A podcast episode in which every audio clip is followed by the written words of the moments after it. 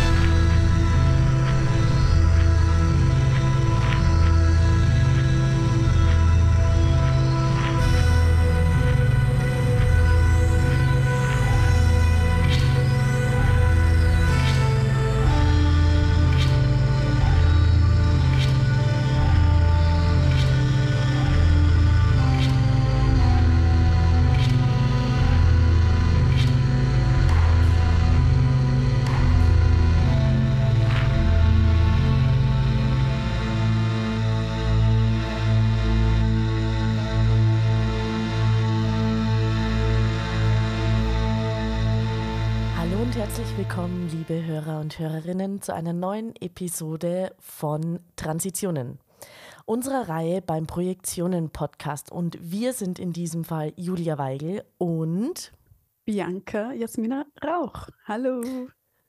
Bianca, ich freue mich so, dass wir heute wieder zusammenfinden und uns einem ganz besonderen Thema widmen. Wir wollen heute nämlich über Filme sprechen, die sich mit Archivmaterial beschäftigen, mit Found Footage beschäftigen.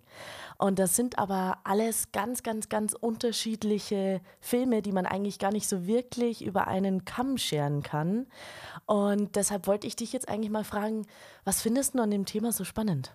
Ja, mich beschäftigt oder begleitet es auch schon länger und wie du auch gesagt hast, aber in verschiedenen Formaten, also sowohl Dokumentationen, aber auch so Familienporträts oder Autosoziobiografien, also was ja auch in der Literatur verbreitet wird, vor allem seit Annie Ernaux ähm, auch immer bekannter wird, die sich auch dieser Technik bedient, dass sie ihr eigenes Leben ähm, erforscht und daran auch Geschichte und soziale Kontexte ähm, geltend macht. Und ich finde das in diesen Filmen sehr spannend. Und ähm, ja, wir haben auch schon vorher kurz gesprochen, dass es teilweise Filme sind, die man dann mal auf Festivals wo entdeckt und dann nicht wieder sieht. Teilweise tauchen sie dann doch wieder auf. Ich glaube, das ist hier auch bei unserer heutigen Auswahl so der Fall.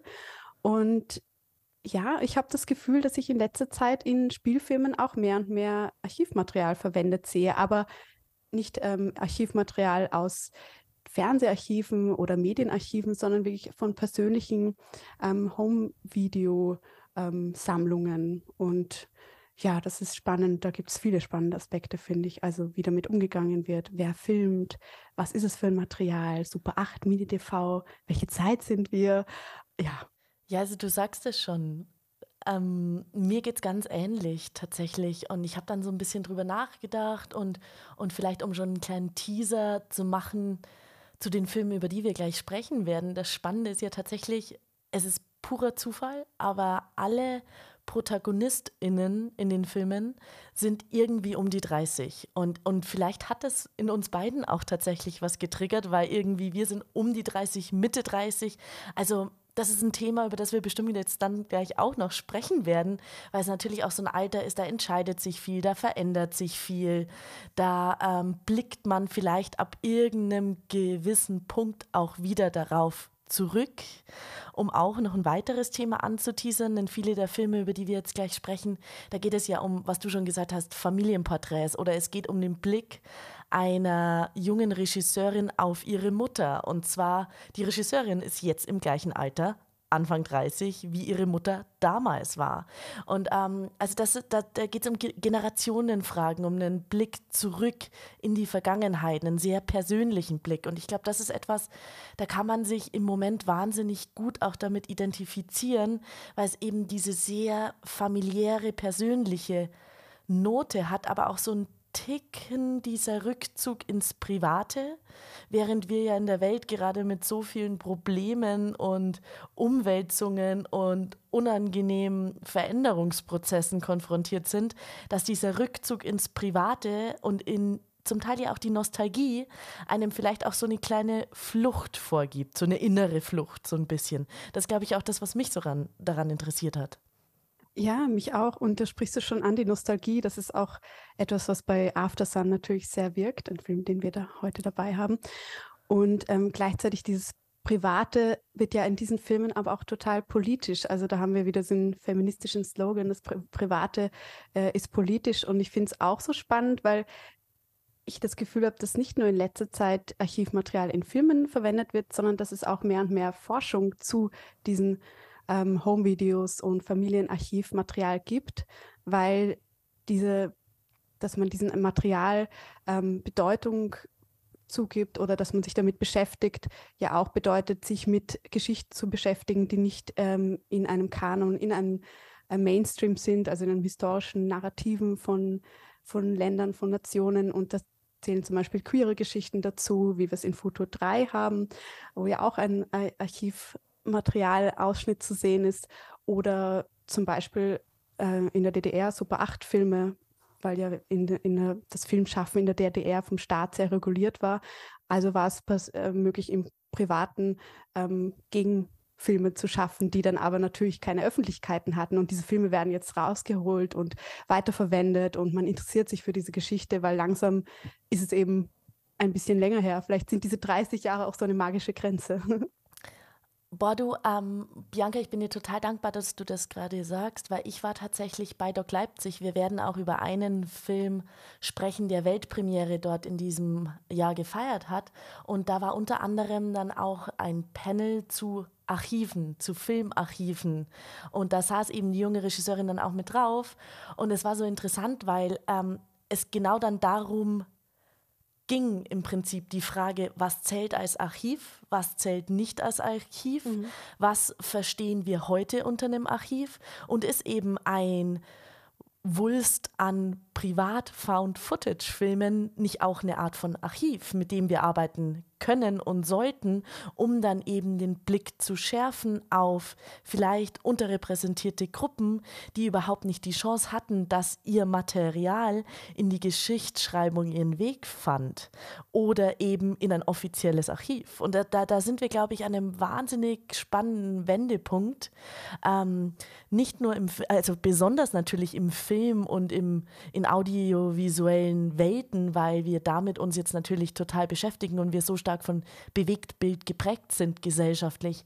Aber ich glaube, das ist auch ein gesellschaftlicher Prozess, der da gerade stattfindet und ein Umdenken, um sozusagen diese Begrifflichkeit des Archivs einfach ein bisschen breiter zu fassen, um einfach auch unsere Narrative diverser zu gestalten und anzuerkennen, dass nicht jeder Zugang zu diesen offiziellen öffentlichen Institutionen hatte. Ja, das ist total auch spannend, wieder hier diese Verbindung zwischen privat und öffentlich, weil es gibt eben diese privaten Aufnahmen, die dann auch teilweise in den Archiven landen und dann können sich ja FilmemacherInnen unter welchen Bedingungen auch immer, da kenne ich mich jetzt nicht so ganz gut aus, aber sich dieser bedienen und sie dann ja auch weiterverwenden. Oder man geht eben gleich vom persönlichen Archiv aus, äh, das man hat, das persönliche Familienarchiv, wie wir es ja auch in unseren Beispielen eher haben, die wir heute dabei haben. Und Absolut. ja, da finde ich, Mhm. Finde ich auch immer spannend, genau. Wer, wer erzählt die Geschichten, wer oder was war der Ausgangspunkt für diese Erzählungen? Ich, ich, ich würde jetzt eigentlich dazu tendieren, sofort in die Filme einzusteigen, weil das so eine wunderbare Brücke ist. Aber ich würde so gerne noch so einen kleinen Schlenker machen. Weil ich, ich dachte mir so, ja, jetzt beschäftigen wir uns mit Found Footage. Und ich meine, der der Begriff Found-Footage-Film passt einfach nicht zu den Filmen, die wir uns ausgesucht haben, weil sie spielen ja mit Found-Footage. Und es sind zum Teil Spielfilme, es sind dokumentarische Filme, aber es sind eigentlich sehr wenig Filme, die ausschließlich mit Found-Footage arbeiten, sondern ja immer auch noch gedrehtes Material für die Filme mit integriert haben. Zum Großteil. Und dann dachte ich mir so, ich gucke mir mal an, wie denn überhaupt diese Idee von Found Footage als Erzählstrategie in Filmen, woher das überhaupt kommt und was da so vielleicht die Anfänge waren. Und dann bin ich über so einen kleinen Fun-Fact gestoßen. Es kommt nämlich aus dem Horrorfilm. Hättest du das gedacht? Nein, zähl mal weiter. Nee, ich dachte mir auch so, ich dachte nämlich viel eher, ach ja, klar, klassisch, man integriert irgendwie erzählerisch was aus so einem Drama oder so einer Familiengeschichte eben. Nee, es ist tatsächlich der Horrorfilm als Erzählstrategie. Und natürlich das prominenteste Beispiel wäre Blair Witch Project, weil es geht natürlich um eine sehr starke POV Sicht der Dinge. Also ein sehr starker Ich-Bezug, eine sehr subjektive Sicht auf das, was erzählt wird. Und da ist natürlich, du gibst äh, einer Figur eine Kamera in die Hand und so wird das erzählt über suggeriertes ähm, Archivmaterial oder wie man, wie man es dann in der Strategie auch oft nennt, Discovered Material oder Discovered Footage, ist eine Strategie, die natürlich total gut funktioniert als eben dieser sehr subjektive Blick, der ganz viel suggeriert, der ganz viel Raum für eben den Horror am Ende hat. Ja, das macht total Sinn, dass jetzt, äh, wo du sagst, dass diese, diese Technik, eben die die Authentizität suggeriert, dass wir da jetzt besonders mitfühlen und ähm, den Horror spüren. Und ich finde es so spannend, während du so, so erzählst, habe ich darüber nachgedacht, dass das jetzt vielleicht nicht mehr so gut funktioniert oder nicht mehr so eine, eine Rolle einnimmt, weil wir schon diese Authentizität der Bilder von denen nicht mehr so geschockt werden können, weil wir einfach sie in unseren Alltag viel mehr integriert haben. Und vielleicht kommt deshalb jetzt mehr diese Nostalgie von diesen Aufnahmen rein, die wir von früher noch in diesem Materialität oder die wir einfach von unseren Kindheitstagen, Homevideos kennen. Ähm, ja. Du, ich, ich gebe dir da total recht. Also die, diese These kann ich total mitgehen, weil wenn wir, und das ist jetzt, glaube ich, die Brücke dann tatsächlich zu den Filmen ist, wenn wir uns all unsere Filme angucken, ist es genau dieser Nostalgie-Charakter. Das, was du als was Materielles beschrieben hast, dieses Flirren und dieses alte von Super 8 Aufnahmen, von den Videoaufnahmen, die wir, glaube ich, so als Kinder der 90er natürlich alle kennen oder vielleicht noch bisschen älter dann gefasst für ein paar Beispiele, auch aus den 80ern natürlich. Da, da, da geht man natürlich mit, weil das ist so ein Stück Kindheit, das ist so ein Stück Jugend, das ist so Bilder, die wir kennen. Handykameras haben wir heute alle. Das hat nicht diesen emotionalen, emotiven Faktor bislang, weil es ist zu nah an der Realität. Ja, und natürlich auch der Zeitabstand. Ne? Also ich bin mal gespannt, was dann in 20, 30 Jahren, ob dann Handyvideos dieselbe Funktion erfüllen können oder nicht oder denselben Effekt haben an Leute, die dann ähm, in dem Alter sind oder weil sie schon irgendwelche ganz anderen ähm, Formate verwenden. Also ja, das wird die Zukunft weisen. ähm, ja, aber ja, ich glaube eben dieser Nostalgieeffekt hat immer bei mir bei Aftersun auch äh, die Emotionen hochschaukeln lassen. Also das war sicher ein Grund mit, weil man so persönlich äh, sich dazu bezieht. Also wir haben in der Familie auch immer sehr viel aufgenommen, also mein Vater und ich selber Videos und deshalb habe ich da auch total gleich eine Verbindung aufbauen können. Dann lass uns doch direkt starten mit After Sun. Also ich muss ja zugeben, oh, ich, ich freue mich immer noch so, ich durfte ja die Deutschland-Premiere des Films beim Filmfest München zeigen, präsentieren und den Film einladen zu uns, wo er ja dann auch ähm, den Cinevision-Preis äh, für Young Emerging International Talents gewonnen hat. Und ich muss sagen, es ist einer meiner absoluten Film-Highlights und Filmperlen aus dem Jahr 2022. Ein Regiedebüt von der jungen Schottin von Charlotte Wells. Weltpremiere hatte er in Cannes im Mai und ähm, es geht im Prinzip darum, um die Reise eines jungen Vaters, Anfang 30, mit seiner Tochter, die elf ist und man reist mit den beiden in den 90er Jahren in die Türkei. Und man fragt sich immer so ein bisschen, okay, was soll diese Reise? Was passiert da? Denn es passiert eigentlich wahnsinnig wenig. Und es geht eigentlich vor allem um die Beziehung zwischen den beiden, die Annäherung, der ständige Distanzierungsversuch wieder. Wie verändert sich die Beziehung? Warum scheint die auch so ein bisschen kompliziert zu sein? Und der Rahmen, aber ohne zu viel zu verraten, ist natürlich, dass es eigentlich sozusagen die Tochter ist, die dann Anfang 30 wiederum, zurückblickt auf diese Zeit vor 20 Jahren mit ihrem Vater und was das sozusagen diese Reise auch mit ihr gemacht hat. Und der Rest wird alles so ein bisschen offen gehalten. Würdest du da zustimmen? Ja, total. Und ähm, genau, du, sag, du hast gesagt, es passiert nicht viel und dann passiert aber doch so vieles. Ne? Also ich finde, der, der Film hat eine unglaubliche Nachwirkung. Also ich habe währenddessen auch bin ich so in den Bildern eingetaucht und habe aber nicht gedacht, dass es dann so eine Wucht hat irgendwie, also dass, dass man dann noch so von diesen Gefühlen ja nach sich nacherinnert und es geht ja auch viel um Erinnerung und den Rahmen oder die Klammer bildet ja auch ähm, dieses Archivmaterial, was aber an sich kein Originalmaterial ist von der Regisseurin. Es könnte ja auch sein, dass sie hier aus ihrem eigenen Familienarchiv etwas nimmt, aber das ist schon nachgedreht mit den DarstellerInnen.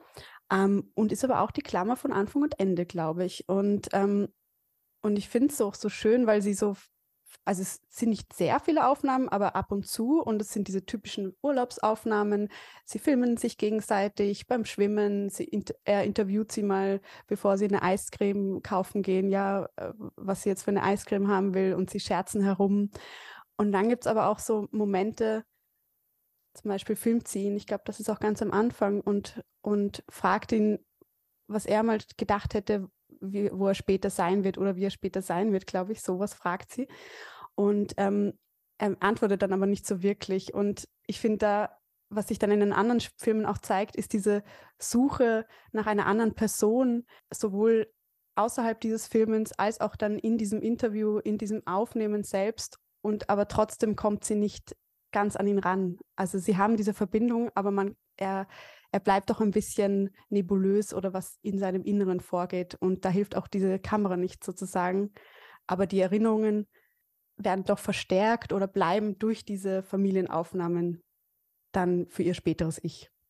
Du sprichst da jetzt schon wahnsinnig viel an, was glaube ich auch dann wiederum Brücken zu unseren anderen Filmen sind, die wir jetzt für diese Episode ausgesucht haben, weil ja, ich gebe dir völlig recht, es geht um Leerstellen im Leben und sozusagen diese Spurensuche in den Erinnerungen, dann angetrieben durch diese Archivbilder, wo man sagt, okay, warum waren bestimmte Entscheidungen so? Warum habe ich dieses bestimmte Bild von einer bestimmten Person? Und das finde ich, macht Charlotte Wells einfach so wahnsinnig geschickt in ihrem Film. Ich erinnere mich an eine der Schlussszenen, wo einfach dieser Übergang von Archivmaterial zu eben der eigentlichen Jetztzeit der Anfang 30-jährigen Tochter dann wiederum zurück. Das wird mit so einem Kameraschwenk gemacht wo wirklich die eine Ebene aus der Vergangenheit übergeht in das Jetzt, übergeht wieder in die Vergangenheit. Und es wird aber sozusagen der Blick von dem Vater auf die Tochter, von der Tochter auf die Tochter, auf den Vater, dann wiederum auf den Vater gelenkt. Also allein wie geschickt das sozusagen durch diesen einen Kameraschwenk erzählt wird, wessen Blick oder wessen Perspektive nehme ich jetzt eigentlich ein? Und wiederum, wie wechselt diese Perspektive? Also das wird einfach, und das ist, das ist eine Sequenz, die dauert, glaube ich, drei Minuten. Und es ist so fantastisch erzählt. Ja, total, total. Es ist total klug und es macht auch total Sinn. Und auch, dass diese, diese Einstellung oder dieser Moment am Ende steht, weil das erinnert mich jetzt wiederum an einen recht am Anfang stehenden Moment, wo sie, das Mädchen, schon schläft und er ist draußen am Balkon und raucht und, und bewegt sich so ein bisschen hin und her. Er macht nicht so ganz sein Tai Chi, tanzt nicht ganz, ist so, so ein Dazwischen. Und die Kamera, das ist jetzt nicht die Camcorder-Aufnahme, sondern ähm, der Spielfilmaufnahme, ähm, filmt ihn von hinten und geht, glaube ich, ganz langsam näher ran. Also es ist wirklich ein langer, langer Moment oder lange Aufnahme. Und da ist auch dieses sich annähern, aber trotzdem nicht erkennen oder diese Person vielleicht nicht lesen können. Also nur die Schemen wahrzunehmen und was erzählt sich darüber. Also ich finde, da, da kann man unglaublich viel auch versuchen zu lesen oder, oder Verbindungen dann herstellen zu dem, was später im Film kommt oder was er gefühlsmäßig vermitteln möchte.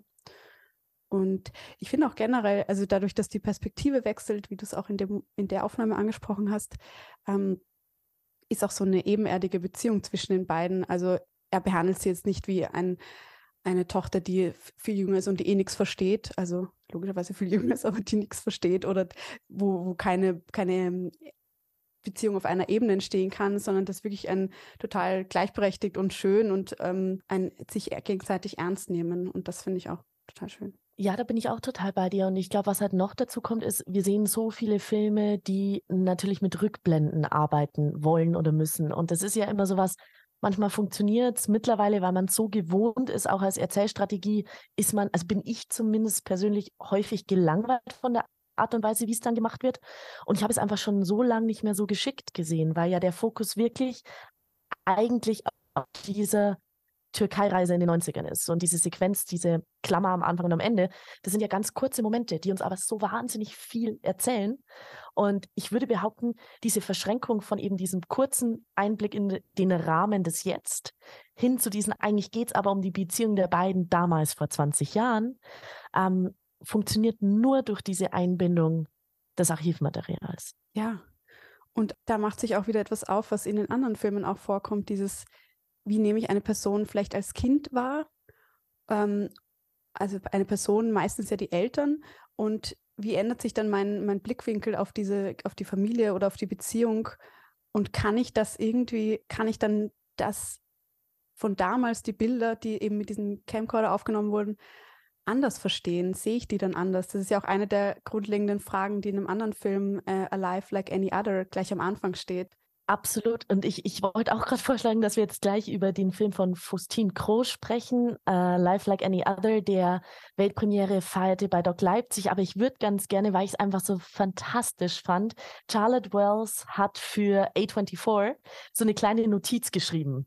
So eine ganz persönliche, wo sie über ihren Film spricht und ähm, einfach so ein bisschen Hintergründe auch darstellt. Eine ganz, ganz, ganz eigentlich so ein persönlicher Brief und der endet ganz wunderbar. Und ich glaube, das ist so eine perfekte Brücke wiederum dann zu Faustine Crow, weil wir sprechen bei After Sun von einem komplett fiktionalen Film. Aber jetzt würde ich diese Sequenz einfach ganz gerne kurz vorlesen, weil die wunderbar alles eigentlich zusammenfasst, was wir gerade über den Film gesagt haben. Es ist jetzt auf Englisch, aber ich glaube, alle verstehen hier Englisch. Um, before I sign off, the elephant on the page is the degree to which After Sun is a personal film. Most films are, of course, but this film more than even those the most. The essence of what I have to say about that is held within the 145,440 frames on screen. This film is unmistakably fiction, but within it is a truth that is mine, a love that is mine. Photos, videos, records of different types are enclosed in the film, and so it felt appropriate to enclose one here a photograph of my dad and of me, the starting point for this project.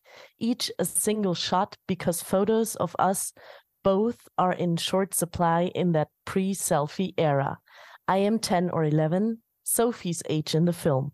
My dad is 31 or 32, a little younger than I am now. We happen to be in Turkey. Da sehen wir, wie diese Ebenen verschwimmen und das natürlich, also sie hat dann auf der Webseite von A24 eben ein Foto von ihrem Vater und ihr selbst gepostet und man sieht einfach sofort die Analogien zum Film. Und deshalb passt es so wunderbar, denn ähm, liebe Bianca, um was geht es denn in A Life Like Any Other? Ja, bevor ich äh, damit starte, fällt mir noch äh, konkret dazu ein, dass ja das auch die Frage aufwirft, wieder, wo ist die Trennung zwischen Dokumentarfilm, Fiktion, nicht Non-Fiction, also Autofiction. Autofiction, genau, gerade da durch die Verwendung dieser Bilder, die in einem Moment dokumentarisch sind, aber durch die neue Zusammensetzung und Kommentierung wird ja auch eine Art Fiktion daraus und unsere eigene Familiengeschichte sieht in unserem Kopf wahrscheinlich anders aus als bei anderen Familienmitgliedern. Und wenn wir das dann noch ähm, als Film entstehen lassen, dann ergibt sich ja auch eine Art Fiktion. Also ja, ich meine, das kann man natürlich auch noch äh, weiter philosophieren darüber, aber vielleicht gehen wir einfach zum nächsten Beispiel mal über, um da ein bisschen Vergleiche haben zu können. Und A Life Like Any Other ist von, von Faustine Gros, genau aus Frankreich, äh, aus diesem Jahr auch. Und du hast ihn ähm, auf einem Festival gesehen. Also ich habe ihn ja durch dich jetzt erst sehen können und leider hatte er auch keinen Start, soweit wir wissen, keinen Kinostart oder vielleicht gibt es ja mal einen On-Demand-Start. Und ähm, der Film ist unter 70 Minuten lang, ist eben jetzt ein persönlicher Familienfilm, wenn wir es so einordnen wollen, ähm, von der Filmemacherin, ist auch ein Debüt. Ähm, und die, es geht um die Beziehung der Filmemacherin zu ihrer Mutter und ihr Versuch, ähm, ihr das Leben ihrer Mutter retrospektiv besser fassen zu können. Also ausschlaggebend war ähm, ein Suizidversuch der Mutter, das war im Jahr 2016. Und dann hat äh, die Filmemacherin gesagt, sie ja, war natürlich sehr geschockt davon und hat dann versucht zu verstehen, wer ihre, ihre Mutter eigentlich ist, wer ist diese Person, die mich mein Leben lang begleitet hat, aber von der ich anscheinend doch so viel gar nicht erfahren habe. Und der Vater wiederum, also der Mann äh, der Mutter ähm, ist Filmemacher. Auch die Mutter war, hat beim Film gearbeitet, die war Make-up-Artist. und er hat ähm, ganz viel Material gesammelt. Also er hat die Familie und den Alltag, Familienfeste wirklich sehr viel gefilmt. Also es wirkt so, als hätte er quasi mit der Kamera in der Hand gelebt. Und dass diese Aufnahmen ähm, wühlt sie dann auch durch und schaut eben nach Hinweisen, nach Indizien, um zu sehen, wie war dieses Leben damals, wo sie auch teilweise als Kleinkind am Boden herumtollt. Und ähm, genau, und das ist wirklich ähm, ganz spannend, weil ich habe auch in einem Interview erzählt sie auch, dass sie eigentlich erst gar nicht diese Materialien verwenden wollte, sondern nur unter Anführungszeichen eine Dokumentation mit neuen Aufnahmen, mit Gesprächen mit ihrer Mutter gestalten wollte. Und dann dachte sie, nee, ich ähm, muss mal da einen Schritt zurückgehen. Und sie sagt auch, dass sie jetzt die neuen Aufnahmen quasi als Verlängerung des Familienarchivs begreift, weil sie dann trotzdem noch nicht fassen konnte, was sie vielleicht in den Bildern gesucht hat. Also diese, diese Person der Mutter über die Bilder zu finden. Und ähm, da musste sie dann tiefer gehen oder, oder über viele Gespräche. Sie hat, die, sie hat die Familie dann über Jahre lang auch gefilmt, also die Eltern, die auch sehr geduldig mit ihr waren, wie sie sagte. Aber genau, und sie findet dann aber schon, finde ich, bezeichnende Momente, Gespräche mit der Mutter, wo so ein bisschen ähm, die ja, die Kritik der Mutter an der Gesellschaft, ihre Frustration mit den Erwartungen, die ihr gegenüber ähm, zugetragen werden, ähm, hinüberkommen. Also die Mutter hat ein, ähm, nach, nach der Geburt ihrer Kinder einen den sogenannten Baby Blues, Postpartum-Depression gehabt und hat dann sich in der Rolle der Mutter fügen müssen, hat am Arbeitsplatz, gerade am Filmset ist es sehr schwierig, dass man familienfreundliche äh, Zeiten hat, weniger Aufträge bekommen und ist dann sehr schnell in diese Mutter- und Hausfrauenrolle gedrängt worden und war aber mit dem nicht sehr glücklich. Ähm, genau, vielleicht mal so. Ja, also du hast jetzt so wahnsinnig viel schon angesprochen, eben von dieser persönlichen Ebene, diese Spurensuche im eigenen Familienarchiv.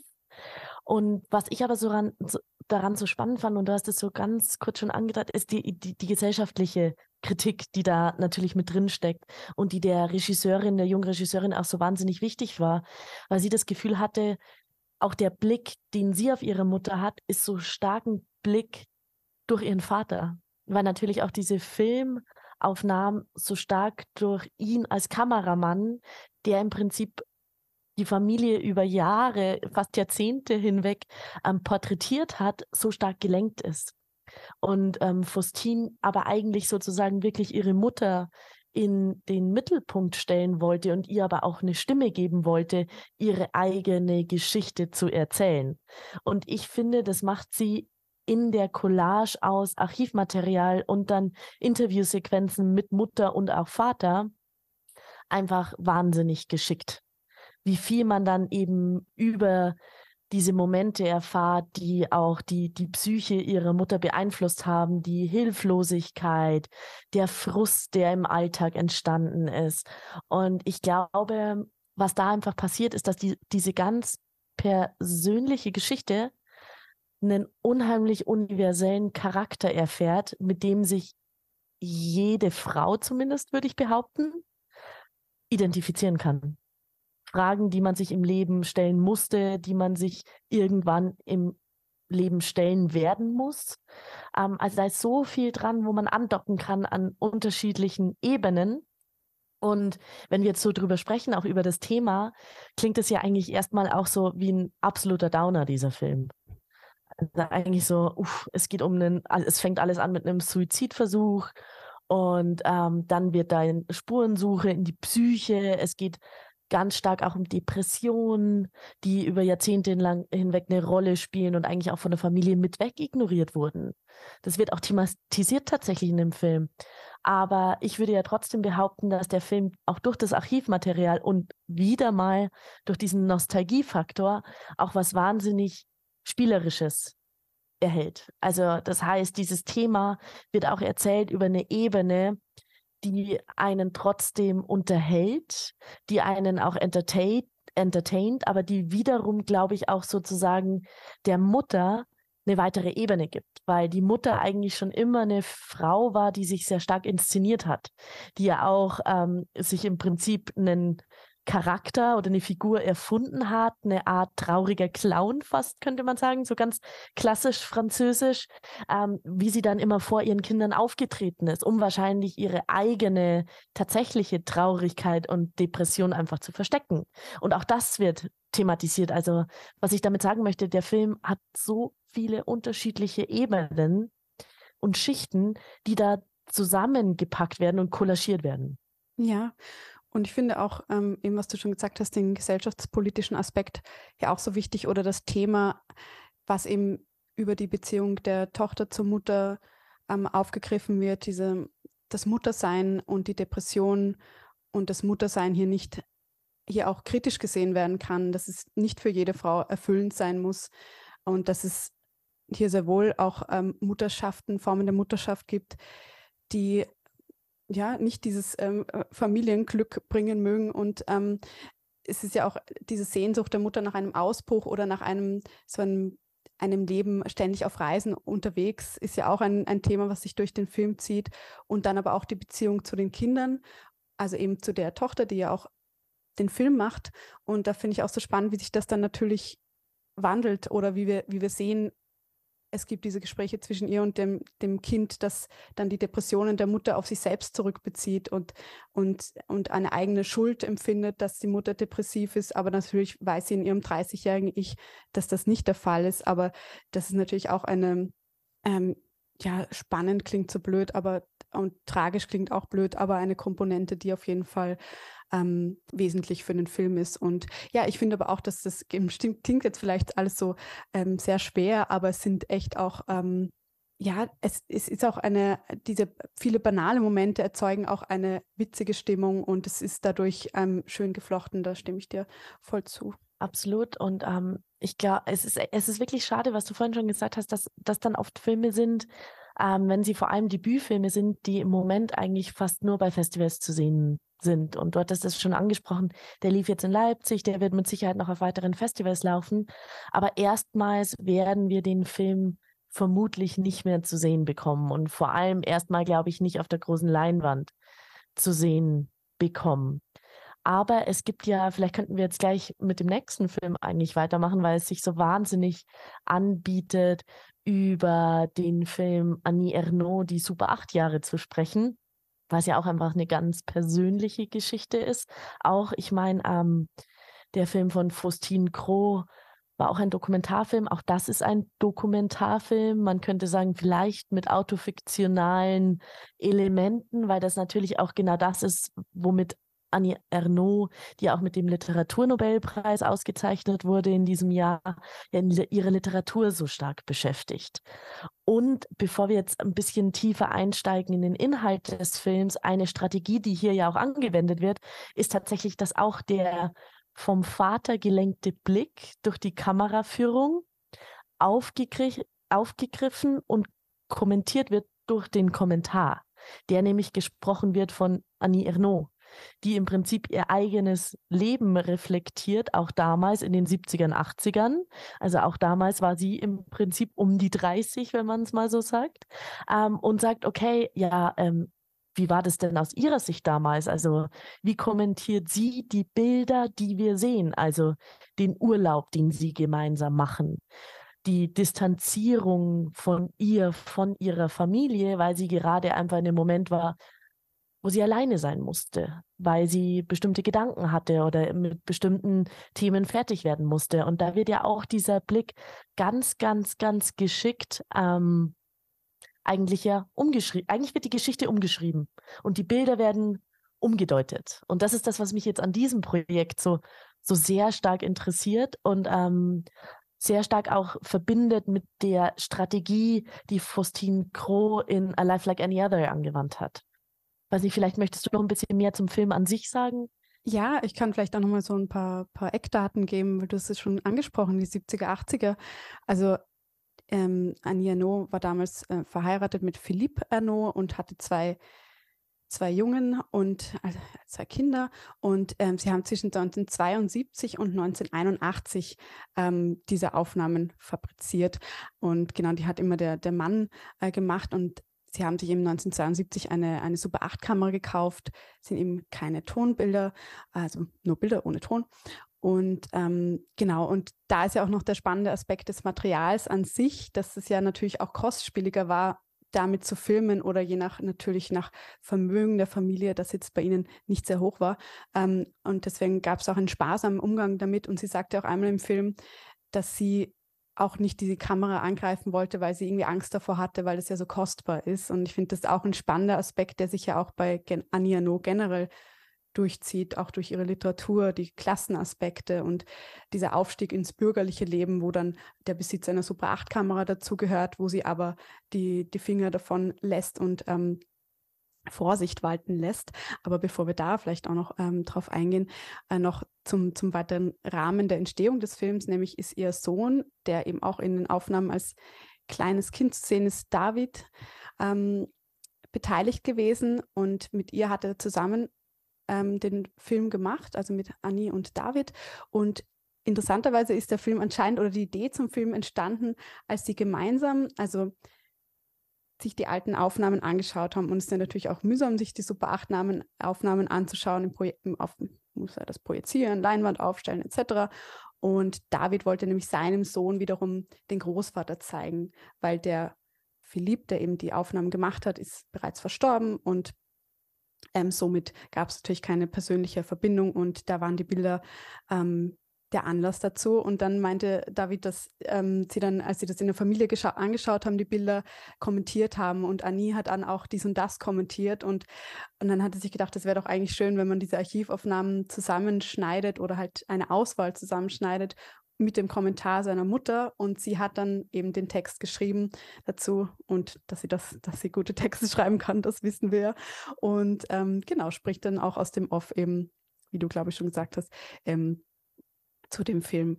Und ähm, es gibt auch ein bisschen Musik, die eingesetzt wird, in dem anderen Film auch. Sind so, auch, auch in Aftersound sind immer so sanfte elektronische Töne, möchte, ja, so ungefähr. Also ich kann es gerade schlecht retrospektiv einordnen, aber es ist auf jeden Fall sehr was Sanftes, Übergleitendes, nostalgisch, melancholisches. Und wobei bei After Sun kommt noch, noch Queens vor und Macarena und da haben wir noch ein paar Hits. Aber hier ähm, ist es wirklich eher minimalistischer. Und ja, genau, also es, es ist natürlich eine, eine persönliche Geschichte. Es geht aber auch sehr stark, also sie reflektiert auch die Verwendung mh, hm, der, der Kamera oder bemerkt zu welchen Zeitpunkten in diesen Jahren sie vielleicht weniger gefilmt haben und sieht das dann auch als Indiz dafür, dass die Beziehung zwischen ihr und ihrem Mann schon nicht mehr so eng war, weil sie einfach diese Momente nicht auffangen wollten gemeinsam, weil eben diese gemeinsamen Momente binden ja eine Familie, das gemeinsame Anschauen schweißt mehr zusammen oder, oder man bildet gemeinsam diese Vergangenheit und das, ja, ist dann nicht mehr da. Gut, Gut, dass du es jetzt ansprichst, weil ich glaube, das ist auch sozusagen das, was wiederum ähm, den Film mit den beiden Filmen, die wir vorher besprochen haben, verbindet, ist, es geht immer um was Persönliches und es geht immer eigentlich um einen Bruch. Also irgendetwas, was passiert ist, das Persönliche, aber es geht auch immer um das Gesellschaftspolitische und diesen politischen oder gesellschaftlichen Punkt, den wir treffen und also oder der der sozusagen der Auslöser vielleicht für so einen Film ist. Und in diesem Fall ist es aber nicht der Auslöser, sondern das Filmen und der Film endet eigentlich damit, dass eben die Ehe mit Philipp zerbricht, weil danach gibt es einfach kein Filmmaterial mehr. Und sozusagen das, was du gerade gesagt hast, diese Leerstellen in den Bildern haben dann suggerieren in uns, wenn wir den Film jetzt gucken, ah, da hatte sich der, das waren die Vorboten der Trennung, die Vorboten dessen, dass die Beziehung und die Familie so nicht mehr funktionieren wird. Und das ist eben wahnsinnig geschickt auch wiederum jetzt hier kollagiert, wo man genau diese Brüche aufspüren kann. Genau wie man in Faustin Groß die Brüche der psychischen Probleme und depressiven Phasen der Mutter von Faustin aufspüren konnte in der Collage und Zusammenstellung der Archivbilder. Und das ist einfach wahnsinnig stark, was hier wiederum auf einer anderen Ebene gemacht hat. Nicht der Anfang von etwas, sondern eigentlich das Ende von etwas. Ja, und ich glaube, Annie Ernaux tut sich natürlich hier auch noch leichter, ihre eigenen Brüche festzuhalten oder, oder retrospektiv zu erzählen, als jetzt äh, Faustine über ihre Mutter, die ja teilweise immer noch äh, nicht so ganz zu fassen ist, auch in der Gegenwart. Und Enno spricht ja dann auch über sich selbst auch manchmal in der dritten Person und sagt, ja, da ahnte sie noch nicht, dass ihr Skript äh, bald angenommen werden würde oder dass sie bald ihr Debüt ähm, schreiben würde, weil sie erzählt ja da auch, wie sie schon heimlich schreibt und es ihrem Mann und ihrer Mutter nicht erzählt, wie sie auch noch sehr in, in ähm, ja, in den geschlechternormativen Beziehung lebt, in die sie auch gefangen hält in, in vielerlei Hinsicht. Und ihr, ihr Buch bedeutet dann auch der Ausbruch und da erzählt sie geschickt ähm, das nach und ähm, ja, es, mir, mir, besonders erinnere ich mich eben an die, an die Aufnahmen, wo sie fast im Close-up zu sehen ist und sie dann im, im Off über sich selbst spricht, ja, was, was dachte sich die Frau oder, oder da, was ging da und da an ihr vor? Also das ist so, sich selbst so zu so hinterfragen in diesen Bildern ist ja auch ein total spannender Prozess. Absolut oder einfach auch die Erinnerungen, die man nicht mehr hat, weil man sich eigentlich gar nicht mehr so wirklich daran erinnern konnte, was man jetzt gedacht hatte in so einer Situation, ist wahnsinnig, wahnsinnig, wahnsinnig spannend. Das ist halt einfach auch so cool zu sehen, weil das ist jetzt natürlich eine ganz andere Zeit, die dort porträtiert wird, weil es eben die 70er und die 80er sind. Und es natürlich sehr stark diese Zeit des gesellschaftlichen Umbruchs definiert, also nach den 68ern Befreiung, Emanzipation der Frau. Und das wird alles von Annie Ernaux erzählt über sie selbst. Also dieses, sie möchte schreiben, sie möchte Schriftstellerin werden, sie möchte selbstständig sein und fühlt sich eigentlich verhindert in dem, was sie tut, macht es erstmal heimlich. Und dann natürlich aber auch dieses ganze ähm, finanzielle, was du vorhin schon angesprochen hast. Sie stammen eigentlich aus einer Arbeiterklasse und dann kommen, dann steigen sie ein in diese Welt der Intellektuellen und auf einmal gibt es mehr Geld. Also da stecken, da steckt Klassismus drin, da steckt Feminismus drin, da steckt aber eben auch das Private drin. Und das ist einfach dort wieder, und diese ja, wie du sagst, dieses das ist ja jetzt wirklich dieser wahnsinnig subjektive Blick, reflektierend über das eigene Leben. Ja, und eben auch über das Material. Das hat mich bei dem Film besonders ähm, begeistert, dass sie dann auch ein äh, ähm, bisschen seziert, wie sie als Familie auch ihr, ihr Umgang mit dem Material verändert haben. Am Anfang ist noch alles neu, es wird noch recht theatral inszeniert oder vor der Kamera gestanden. Ich meine, denke da auch immer an, an, eigene Familienmomente zurück, wo man eben dieses Theatrale vor der Kamera hatte oder dieses, jetzt stehe ich da wie vor einem Foto länger und warte irgendwie, bis was passiert. Und dann gibt es diese, die haben ja auch unglaublich viele Reisen in sozialistische Länder. Ähm, äh, sie fahren nach Chile, sie fahren nach Russland, sie fahren nach Albanien, äh, kommunistische Also es ist wirklich, ähm, was, was das auch mit ihr macht, diese Reisen. Also sie reflektiert hier viel und auch wie sie auf den Reisen ähm, die Kamera verwenden. Sie sehen sich quasi als Reporter oder sie erzählt dann, wie sie in Albanien teilweise nicht filmen durfte und all das nimmt halt auch ähm, viel Raum ein und das fand ich, fand ich, fand ich sehr spannend. Du sprichst es, du sprichst es gerade total an und sie reisen ja auch in ehemalige Maghreb-Staaten und dann ist es ja eigentlich fast schon, also wie sie es dann kommentiert, ja eigentlich ein postkolonialer Blick, indem man sagt, wir leben hier als westliche Touristen ganz anders eigentlich als die Menschen, die dort ansässig sind. Es findet sehr wenig Interaktion statt.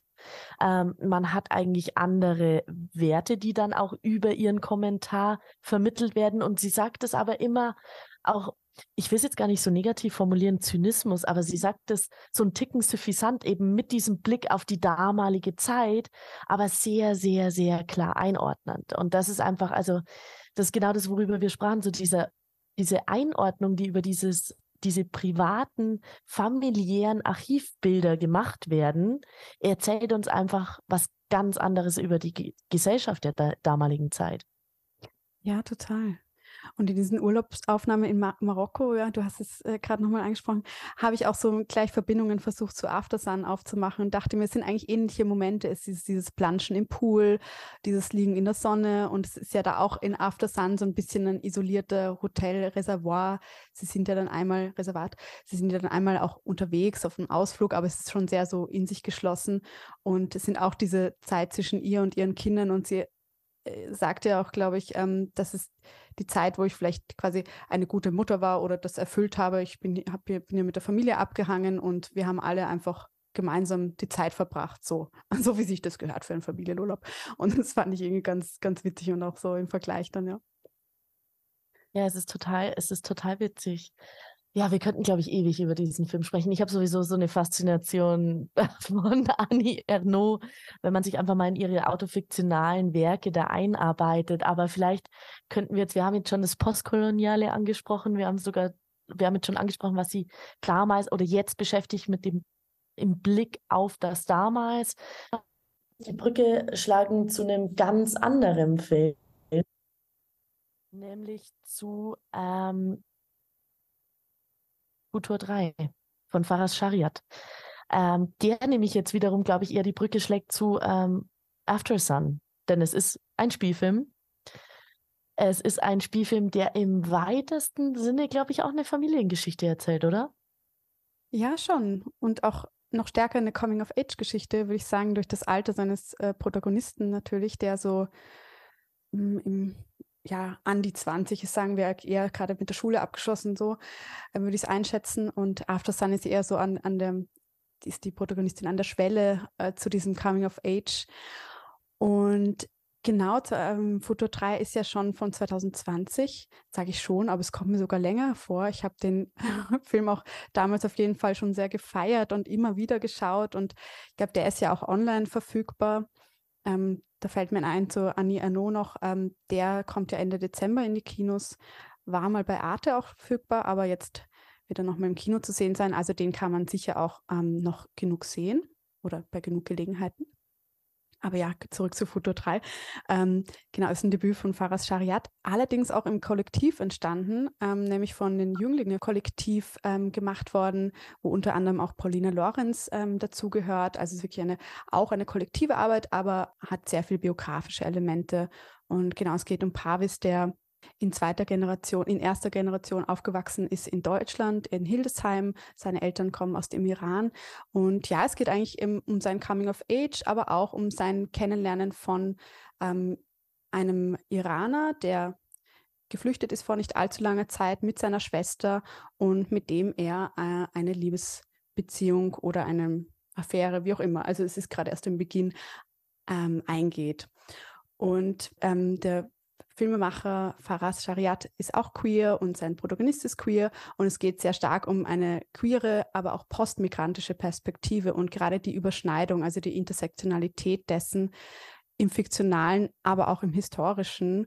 Und jetzt kommt's, die Archivaufnahmen, die im Film eingesetzt werden, sind original von Faras Shariat beziehungsweise von seinem Vater auch, glaube ich, gefilmt. Also der hatte da auch einige Stunden an Material, die ihm der Vater überlassen hat und die in ein paar Momenten, ein paar Szenen Eingang in den Spielfilm finden. Und ich glaube, es ist auch direkt am Anfang, dass es einsetzt, dass Faras selbst nämlich als, wie alt wird er sein, also so Kindergartenalter, äh, zu sehen ist in einem Sailor Moon Kostüm und er tanzt und es wird auch auf ihn gezoomt. Und ja, das ist so ein, auch so ein wichtiger Moment, dieses, was wir auch schon am Anfang hatten, diese queere Geschichte festhalten. Ähm, Sailor Moon ist ja auch ein, eine queere Symbolfigur oder gerade auch für, die, für diese Zeit, für die 90er, eine Figur, die viel gesehen wurde, die aber vielleicht nicht immer auch im queeren Kontext verstanden wurde, aber auch von einer queeren Community als solche verstanden wird. Und durch diese Bilder, Originalbilder und die fiktionale neue Erzählung sozusagen treffen sich auch diese historischen Leerstellen wieder, die versucht werden zu füllen oder die gefüllt werden sollten, auch durch so eine Verbindung aus Fiktion und äh, Biografie. Und du hast das jetzt eigentlich gerade schon angesprochen, das finde ich total interessant. Das war mir gar nicht mehr so hundertprozentig bewusst, obwohl ich den Film nochmal geguckt hatte, jetzt in Vorbereitung auf unseren Podcast. Aber dass es auch hier eine Klammer ist, nämlich wir sehen es ganz am Anfang und wir sehen es so ziemlich am Ende nochmal, die Archivbilder. Und die stellen auch ein bisschen diese Klammer dar. Und auch, auch im Prinzip Faras macht das ganz geschickt, weil er auch die Bilder immer wieder in seine Story einbettet. Und er spielt ja damit, dass man, wenn man ihn kennt oder Fotografien von ihm kennt, dass äh, man eigentlich sehr stark, sehr schnell erkennt, dass er das ist als Kind und er bettet es aber ja ein in den Film im Sinne von, dass der Protagonist sich das gemeinsam mit einer Freundin von ihm auf dem Fernseher anguckt. Also er tut ja gerade so, als wären es eigentlich Aufga Aufnahmen von seinem Protagonisten. Er spielt mit diesen autofiktionalen und das passt so gut zu Charlotte Wells, die in dieser Note, jetzt nicht in ihrem Film, aber in diesem Brief, den sie veröffentlicht hat, die Bilder von ihr und ihrem Vater damals gezeigt hat. Also diese jungen FilmemacherInnen arbeiten genau mit diesem Manipulationsmoment des Publikums und viel stärker als jetzt ähm, in, in After Sun ist es natürlich dieser Generationenkonflikt, weil in Futur 3 immer wieder auch die Schuldfrage gestellt wird oder dieses, du als junger Mensch wertschätzt doch überhaupt nicht, was wir für dich getan haben, indem wir nach Deutschland gegangen sind. Und indem wir dir aber trotzdem diese Sicherheit der Familie und die Sicherheit unserer Werte, die natürlich geprägt ist durch die ehemalige Heimat auch mit oder die Identität, die man sich dann formt im neuen Zuhause. Und dieser ganze Identität, dieses Identitätschaos, das der Film so wunderbar beschreibt. Und diese Suche nach einer Identität und diese Suche nach der Identität in den alten Bildern, die da vielleicht schon zu sehen war, eben genau in den Momenten, als er das Sailor Moon Kostüm trug. Und da kommt so viel zusammen und auch das ist wiederum so schön kollagiert und geschnitten, dass das sich äh, wahnsinnig gut einbettet in diese fiktionale Geschichte, die erzählt wird. Ja, und wieder, wie du es schon gesagt hast, die Beziehung zu den Eltern ist so stark da. Und ich finde, da, da, merkt man ja wieder dieses, diese Suche nach einem gegenseitigen Verständnis. Und da kommen wieder diese Bilder ins Spiel, weil man sieht ja auch seine Mutter, wie sie den Buggy schiebt, wo er drin sitzt zum Beispiel. Und dann gibt es ja auch ähm, wiederum auf der fiktionalen Ebene ähm, das Gespräch mit der Mutter zwischen ihm, wo sie versucht, sagt, ich, ich weiß gar nicht, was in deinem Leben vorgeht. Und er sagt auch, ja, ich, ich, du verstehst mich nicht, ich verstehe dich nicht, aber wir versuchen irgendwie miteinander uns zu verstehen. Und ähm, ja, auch spannend an dem Film, dass ja auch seine Mutter auf jeden Fall, sein Vater, glaube ich, auch, also von Faras Shariat mitspielen. Also das sind ja die Eltern auch, die ähm, ja. ja, und diese persönliche Ebene, die dann nochmal durch das Fiktionale aufgemacht wird, indem die Eltern die sind, die in diesen Archivbildern zu sehen sind und in dem Film mitspielen, ähm, ja, macht dieses, dieses persönliche Archiv auch nochmal lebendiger oder, oder wie so ein Fortschreiben von dem Archiv, wie wir es bei äh, Faustin haben. Gleichzeitig hat es was von After Sun. Also irgendwie finde ich es schön, dass es sind so, die Filme treffen sich in vielen, aber sie unterscheiden sich auch in vielen. Ja, weil äh, ich habe das Gefühl, jeder dieser Filme oder auch FilmemacherInnen schafft es, eine eigene Strategie zu entwickeln und eine eigene Strategie des Irritierens, des Manipulierens, aber auch des Erzählens. Inwiefern, wie viel packe ich von mir selbst hinein? Wie viel lasse ich die Bilder selbst sprechen? Wie viel sind sozusagen die Bilder inszeniert oder fiktionalisiert? Das ist, glaube ich, in allen Filmen eine andere Strategie. Und auch sozusagen, wenn man jetzt so einen Zeitstrahl von ähm, fiktional zu dokumentarisch nimmt, befindet sich jeder Film irgendwo auf einem anderen Punkt. Und das ist auch das Spannende. Ja, total. Und auch, ja, was, was für Elemente alle eingesetzt werden, weil mir ist gerade noch eingefallen, dass ja auch ähm, Foto 3 stark mit dem popkulturellen Elementen spielt und ja auch so Momente kreiert, wo einfach Stimmung erzeugt wird und, und durch Musik, durch, durch fast eine Musikvideo-Ästhetik. Und in After Sun ist eben dieser Queens-Moment, ähm, der, auch, der auch am Ende, ähm, glaube ich, ist. Also wo wirklich auch die, die Popkultur Teil der, der Biografie wird oder ist offensichtlich. Und da kann man natürlich auch persönlich äh, dazu Verbindungen herstellen. Aber es zeigt auch, wie stark ja nicht nur gesellschaftspolitisches, sondern auch Popkultur in dieser Form Teil unseres Lebens ist. Absolut. Und weil du es gerade ansprichst, A Life Like Any Other endet mit dieser wunderbaren Tanzszene, wo die ganze Familie am Ende nochmal zusammenkommt und gemeinsam so eine Art Line Dance veranstaltet, spontan auf der Terrasse im Hinterhof. Also ich habe, ich gebe dir völlig recht, Popkultur, aber auch Tanzen als Gemeinschaftsevent und Gemeinschaftsgefühl spielt eine riesige Rolle in den meisten dieser Filme. Ja, total. Und Weißt du, was wir zum Beispiel gar nicht hatten, weil mir noch eingefallen ist, ähm, was für Filme gibt es noch, wo einem ähm, Archivmaterial aufgefallen ist? Filme, in denen im Archivmaterial aus Wochenschauen, Medien, Fernsehen verwendet wird, um etwas über die Zeit zu erzählen. Und ähm, weil es war jetzt eben als persönliche Aufwand, es gibt ja noch diese Archivaufnahmen, sagen wir jetzt mal, die, die von öffentlich-rechtlichen verwendet wurden. Und da ist mir zum Beispiel Vajena eingefallen, ein Heimatfilm. Ich weiß nicht, ob du den gesehen hast. Der war von letztem Jahr von Weiner Chao, die in Wien lebt und ihre Eltern sind aus Peking nach Wien gezogen damals. Also sie ist aufgewachsen in Wien und versucht auch so ihre Familiengeschichte zu ergründen und mischt hier öfter Aufnahmen, die jetzt nicht aus dem privaten Archiv stammen. Ähm, ähnlich ist es auch bei Hungerjahre von Jutta Brückner, der schon aus 1980 ist wo sie aber, als sie den Film gemacht hat, interessanterweise auch 30 war. und da blickt sie auch auf ihr eigenes Coming of Age zurück. Und mit diesem Abstand möchte sie auch ein Gefühl für die damalige Zeit, der, nämlich sie ist in den 50er Jahren aufgewachsen, die, sind die, die Hungerjahre in einem reichen Land, quasi diese Zeit des wirtschaftlichen Aufschwungs, in denen sie aber geistig quasi hungert. Ähm, genau, versucht sie diese Zeit auch näher zu bringen, indem sie dann auch ähm, ja, Aufnahmen aus dem Fernsehen etc. Ähm, mit rein verwebt. Du hast es gerade nochmal gesagt, vielleicht könnte man tatsächlich sagen, dass irgendwie dieses, man beschäftigt sich so mit den 30er Jahren nochmal so eine Art zweite Coming-of-Age-Geschichte ist. Ich meine, meistens sind Coming-of-Age-Geschichten Filme oder Bücher über Teenager. Und vielleicht ist es einfach so das zweite Coming-of-Age. Ja, oder ja, genau, das zweite. Oder das dritte. Ja. Oder das vierte. Who knows? Das zweite Coming of Age, in dem man auf das Coming of Age zurückblickt. Aber was soll ich sagen? Ich, ich schreibe ja meine, meine Diss über Coming of Age Filme und ich glaube, das Thema hat mich nie losgelassen und deswegen musste ich, habe ich diesen Grund, mich immer damit zu beschäftigen, indem ich da. Ich sag's dir, I, I feel you, Bianca, und ich glaube, 50 Prozent des Filmprogramms, das ich immer kuratiere, ist definitiv Coming of Age Geschichten, ähm, Coming of Age Filme. Ich glaube, es lässt uns einfach nicht los.